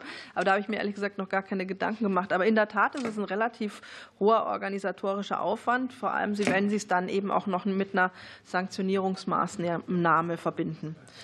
Ähm, jetzt kurz zum Thema Switch zum Motorsporthaftpflicht, äh, zur Frage von Herrn Hartewig. In der Tat, die Neuregelung zur Motorsportveranstaltung unterscheiden eben künftig nicht mehr zwischen genehmigten und ungenehmigten Rennen in der Kfz-Haftpflichtversicherung. Und auf diese Unterscheidung kommt es eben kommt es halt nach der neuen Richtlinie nicht mehr an. Der aktuelle Versicherungsschutz ist eben aber darauf noch nicht zugeschnitten. Also wir können äh, jetzt eben genehmigte Rennen ausschließen, aber eben ähm, das müssen wir, der Versicherungsschutz muss einfach angepasst werden. Deswegen ist Ihre Frage wahrscheinlich relativ einfach zu beantworten. Es ist vor allem jetzt erstmal, deswegen äh, ist auch hier eine Umsetzungsfrist möglich. Sie müssen die Versicherungsbedingungen anpassen an die Richtlinie und dementsprechend auch durch die, den, den administrativen Aufwand das ist eigentlich der Grund. Wahrscheinlich Ende äh, wird sich das am Schluss dann bei den, ähm, bei den Veranstaltern von Motorsportveranstaltungen nicht groß auswirken, aber es ist einfach ein administrativer Aufwand beim Versicherer, weil wir komplett die Versicherungsbedingungen neu anpassen müssen. Vielen Dank, Frau Käfer-Rohrbach, für die Beantwortung der Fragen. Darf jetzt Herrn Kemperdick bitten, eine Frage des Kollegen Lukas Benner zu beantworten. Ja, vielen Dank, Herr Vorsitzender. Ähm, die Frage zielt ab auf den, auf den Opferschutz. Ähm, die äh, was zunächst erstmal auf der Hand liegt und ins Auge springt, weil es eine mathematische Frage und damit als Zahl gut sichtbar ist, äh, ist die Anpassung der Versicherungssummen. Da hat sich aber tatsächlich gar nicht so viel getan. Ähm, tatsächlich war es so, dass die äh, Anlage zum Pflichtversicherungsgesetz im Bereich der Personenschäden über die Vorgaben der Richtlinie bereits hinausgeht. Ähm, ich habe sie gerade nicht da. 6,45 meine ich wäre die Millionen wäre die Vorgabe beim Personenschaden äh, aus der Richtlinie. Äh, äh, genau, wir sind jedenfalls schon darüber hinaus. Ähm, beim, ähm, beim Sachschaden wird es eine, eine Anpassung geben von 1,22 ähm, auf 1,3 Millionen. Aber da reden, wir über, da reden wir über äh, geringe Beträge, denn in diese Schadensbereiche muss man auch erstmal kommen. Das sind dann aus Sicht der, der Geschädigten natürlich erfreulicherweise wenig Fälle, die dann in diese hohe Region aufsteigen. Und in der Regel sprechen Sie dann ja auch über Kapitalisierungsfragen, die da nochmal anders reinschlagen. Was sich sicherlich auswirkt, vielleicht noch als kleine Punkte, bevor ich Frau Schwarz dann den maßgeblichen Punkt des Auslandspflichtversicherungsgesetzes wegnehme, das lasse ich natürlich schön sein, ähm, ist die Frage, ähm, wir haben ja in der Richtlinie, ähm, Herr Professor Brandt hat es bereits angesprochen, an einigen Stellen eine Opportunität. Also die Frage, ob gewisse Dinge umgesetzt werden oder nicht, das liegt in gewissem Rahmen im Ermessen des Gesetzgebers. Und äh, an zwei Stellen, nämlich einmal beim äh, sogenannten äh, Zulassungsbegriff des Fahrzeugs, also die Frage Standort eines im Ausland versicherten Fahrzeugs, Fahrzeugs im Verhältnis zu einem regelmäßigen Betrieb im Inland. Also die Frage, ist das ein Fahrzeug, das eigentlich nach dem Pflichtversicherungsgesetz versicherungspflichtig wäre oder ein Fahrzeug, das nach dem Auslandspflichtversicherungsgesetz versicherungspflichtig ist? Ähm, da haben wir, glaube ich, ähm, jedenfalls für äh, die potenziellen Opfer ähm, von Verkehrsunfällen eine ganz gute Regelung erzielt, weil das Ergebnis wohl sein wird, dass es äh, denkbare Konstellationen gibt, in denen ein Fahrzeug grundsätzlich beiden Gesetzesregelungen unterfallen kann, jedenfalls aber nicht aus beiden gleichzeitig rausfällt. Und das ist sicherlich etwas, was dem Opferschutz beiträgt. Es gibt noch, ähm, ohne den Zeitrahmen jetzt völlig zu springen, Herr Vorsitzender, äh, sicherlich viele Regelungen, ähm, die da äh, mitmachen. Es gibt in äh, Artikel 20 der Richtlinie zum Beispiel noch eine, eine Option, von der der Bundesgesetzgeber richtigerweise keinen Gebrauch gemacht hat. Und es liest sich auch in der Gesetzesbegründung sehr schön, dass das dem Opferschutz widerspricht. Dem ist so. Wie gesagt, der Rahmen soll nicht gesprengt werden, aber ich glaube schon, dass das Gesetz, um den Strich zu ziehen, insgesamt durchaus eine Verbesserung des Opferschutzes herbeiführt. Das muss man genauso attestieren attestieren. Danke. Ich danke Ihnen sehr herzlich, Herr Kempendick, äh, für die Beantwortung der Frage. Ich darf jetzt den äh, Herrn Dr. Kranig bitten, die Frage der Kollegin Henning-Welser zu beantworten. Ja, zur Frage der Einrichtung der Clearingstelle, die wir vorschlagen. Äh, ich hatte schon gesagt, das ist, der Gedanke ist im, in der Entstehung. Ich wollte ihn auf jeden Fall hier einmal äh, ja, äh, öffentlich deutlich machen. Und äh, ich denke, Partner äh, ist auf jeden Fall die Versicherungswirtschaft. Wir sind, haben einen Gesprächsfaden mit dem GDV und äh, auf der Ebene muss es weiter besprochen werden. Ich persönlich könnte mir vorstellen, dass das unter Vermittlung des Bundesjustizministeriums auch stattfinden könnte, um zu sehen, ob eine gesetzliche Regelung oder eine freiwillige Vereinbarungsregelung angestrebt werden soll. Äh, Verkehrsopferhilfe wäre über GDV sicherlich auch damit im äh, Boot. Also das muss sich entwickeln und ich hoffe sehr, dass der Tagesordnungspunkt, den wir vorgeschlagen haben beim Verkehrsgerichtstag, äh, zum Zuge kommt. Vielleicht darf ich kurz zu der Rennen- und Raserproblematik. Ich will es mal kurz erweitern auf die Raser. Äh, ich habe, ja, äh, wir, wir, äh, wir beteiligen uns an einer Kampagne Rasen tickt anders, das sich vor allem an jugendliche Menschen richtet, die eben in der Gefahr sind, an illegalen Rennen teilzunehmen. Wir haben im Rahmen dieser äh, Kampagne erfahren, dass äh, die jungen Menschen sich ein Auto von 100.000 Euro oder so Preis nicht selber leisten können, sondern dass es da der Raserszene nahestehende äh, Autovermietungen gibt. Und wenn nur ein Gedanke, wenn eine Autovermietung für das Rasen auf den Straßen. Solche 500 PS äh, Maschinen zur Verfügung stellt, dann ist für mich die Frage, gibt es in Zukunft, kann man sich etwas ausdenken, um über die Pflichtversicherung, über das Pflichtversicherungsgesetz hier solchen Vermietungen das Wasser abzugraben und damit einen Teil der Raserszene zumindest mal einzudämmen. Nur als Idee. Vielen herzlichen Dank, lieber Herr Dr. Kranig. Ich darf jetzt abschließend äh, Frau Schwarz das Wort äh, übergeben zur Beantwortung der beiden Fragen der Kollegin Licina Bode sowie der einen verbliebenen Frage des Kollegen Lukas Benner. Bitte schön. Vielen Dank. Der Breitscheidplatz. Ähm, man kann das Ganze zusammenfassen. Sie haben ja danach gefragt, äh, wie verhält sich das im Verhältnis zum neuen SGB 14 beziehungsweise heute ja schon zum Opferentschädigungsgesetz. Zu viele Köche verderben den Brei. Wir hatten bis zum Breitscheidplatz die Situation, die auch schon kurz beschrieben und umrissen wurde. Die, die, die, Verkehrsopferhilfe war zuständig für alle vorsätzlich verursachten Schadenfälle, die durch die Nutzung eines Kfz äh, verursacht wurden. Und der Rest ging dann nach Opferentschädigungsgesetz in die Zuständigkeit des Staates. Da gab es eine klare Trennung. Durch den Breitscheidsplatz ist diese Trennung aufgehoben worden, was bedeutet, es gibt jetzt zwei zuständige Stellen. Nach wie vor die Verkehrsopferhilfe plus im Moment die zuständigen Versorgungsämter, künftig dann auch, aber eben unter SGB 14. Die man muss immer unterscheiden, was möchte denn ein Opfer eines solchen Anschlags? Die möchten nicht nur Geld sehen, die möchten auch gehört werden, die möchten auch sich nicht mehr damit auseinandersetzen müssen. Das heißt, die psychische Komponente darf man nicht außer Acht lassen und die wird einfach verschlimmert dadurch, dass es mehr als eine Stelle gibt, die zuständig ist und die einem dann auch noch erzählt, weißt du was, ich werde ja gerne, aber erstmal musst du noch auf die anderen warten, warst du da eigentlich schon? Und genau diese Gemengelage ist geschaffen worden, seitdem die Zuständigkeiten nicht mehr klar definiert sind. Und was das Thema Terror angeht, ich weiß, es gibt keine gesetzliche Definition vom Terror, was es natürlich nicht einfacher macht, da die ganz klare Trennung zu ziehen. Aber was Terrorakte angeht, da sollte man immer aus unserer Sicht den Standpunkt vertreten dürfen und können. Terror richtet sich nicht gegen einzelne Personen, sondern gegen einen Staat.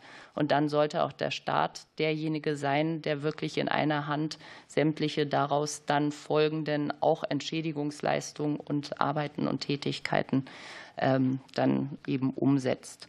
Das zu dem Thema finanziell ist es so, dass der Breitscheidplatz der einzige von diesen Großereignissen, von denen gab es ja hinterher leider noch einige andere, Volkmaßen, Trier, Münster, ist, bei dem die Mindestdeckungssumme wahrscheinlich aus unserer Sicht nicht ausgereicht hätte. Wir sind ja nur im Rahmen der Mindestdeckungssumme zuständig.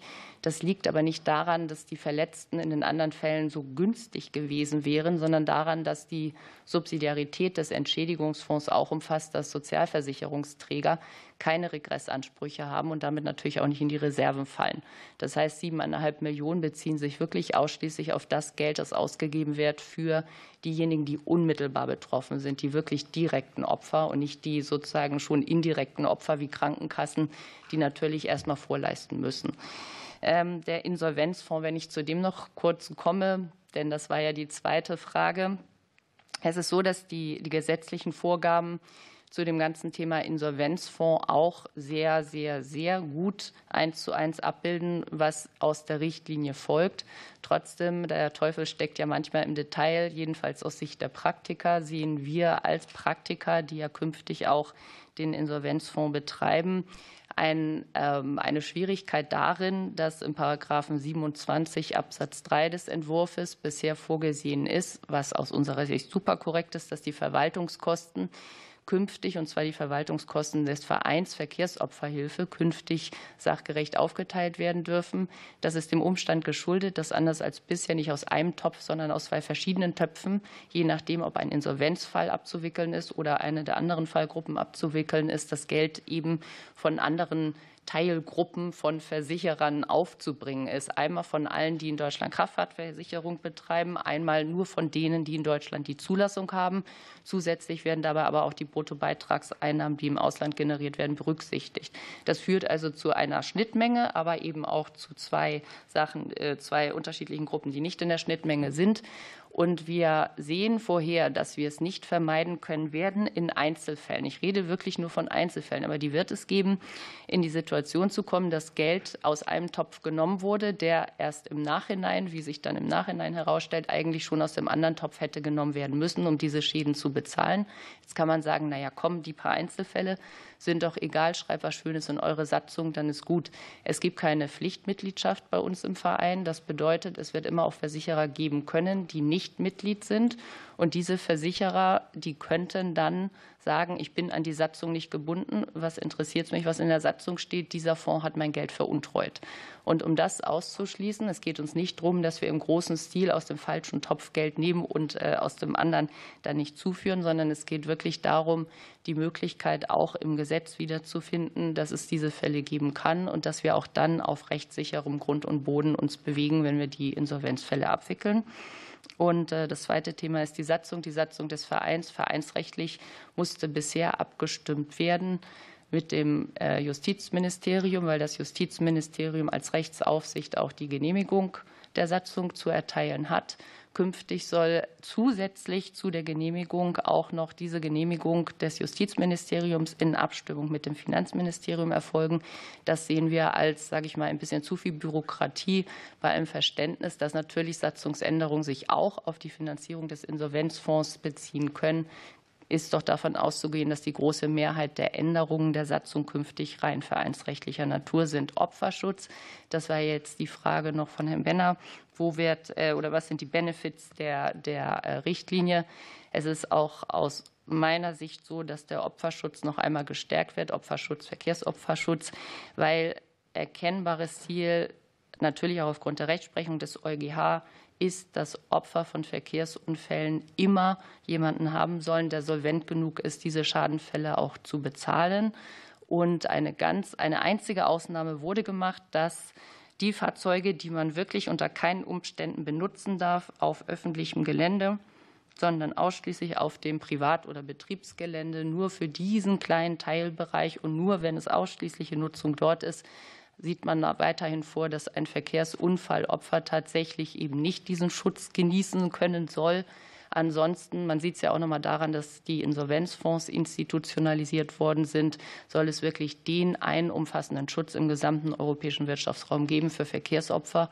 Und unsere Umsetzung, wie sie jetzt gerade vor uns liegt, kommt diesem Ziel wirklich nicht nur nahe, sondern verwirklicht das Ziel. Ich danke Ihnen sehr herzlich, äh, liebe Frau Schwarz. Ähm, wir sind damit am Ende der zweiten Antwortrunde. Ich schaue jetzt in die Runde der Kolleginnen und Kollegen, ob noch Fragebedarf besteht für eine etwaige, nicht verbindliche, aber mögliche dritte Fragerunde. Das ist aber offenkundig nicht der Fall. Dann äh, darf ich zum Abschluss äh, unserer 77. Äh, Sitzung des Rechtsausschusses kommen, zur heutigen Sachverständigenanhörung. Ich darf allen voran Ihnen, liebe Sachverständige, noch einmal ganz herzlich danken, nicht nur für Ihr Kommen, sondern vor allem auch für Ihre, wie schon gesagt, auch sehr instruktiven und auch sehr wichtigen äh, Erläuterungen, sowohl in schriftlicher Form als, jetzt, als auch jetzt insbesondere in mündlicher Form. Ich darf Ihnen noch einmal ausdrücklich versichern, dass für die Willensbildung des Parlaments, dass für die Meinungsfindung und Entscheidungsfindung hier im zuständigen federführenden Rechtsausschuss Ihre Erläuterungen, Ihre Eingaben, Ihre Stellungnahmen von ganz entscheidender Wichtigkeit, von ganz entscheidender Bedeutung sind. Ähm, deswegen auch noch einmal äh, stellvertretend für alle Kolleginnen und Kollegen ein ganz herzliches Dankeschön. Ich wünsche Ihnen ein gutes äh, Nachhausekommen und äh, vielleicht sehen wir uns an ähnlicher Stelle mal wieder. Alles Gute. Ich beende hiermit die Sitzung des Rechtsausschusses.